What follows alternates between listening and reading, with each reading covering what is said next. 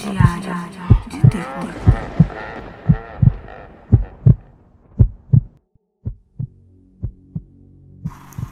Querido diário, hoje eu vim contar pra você o que aconteceu comigo na Casa da Morte. Ela foi construída em 1874 e muito tempo depois foi dividida em apartamentos. Contam que nela moram 22 espíritos, entre eles o famoso escritor Mark Twain, que viveu ali por um ano. Os que contam essa história dizem que é possível vê-lo acompanhado de seu gato. Os inquilinos dos apartamentos já narraram diversas experiências.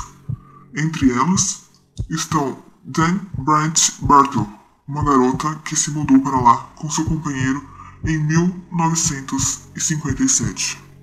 E essa garota sou eu.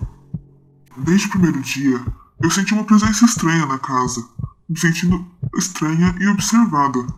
Uma noite, ao ir na cozinha buscar um copo d'água, ouvi passos atrás de mim, mas quando me virei, não vi ninguém. Ao voltar, senti que alguém roçava meu pescoço. Esse foi o primeiro episódio que aconteceu comigo diversas vezes.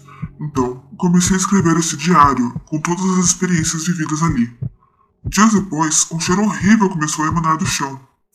Um dia, eu estava cuidando da casa quando vi uma estranha figura humana.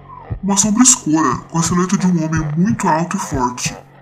Eu fui para outra sala e quando vi, lancei um grito muito forte. A sombra estava lá. Ela me perseguia onde quer que eu fosse. Estendi minha mão para tocá-la e senti um frio na ponta dos dedos. Era como uma substância sem substância. Depois de alguns anos, decidimos nos mudar.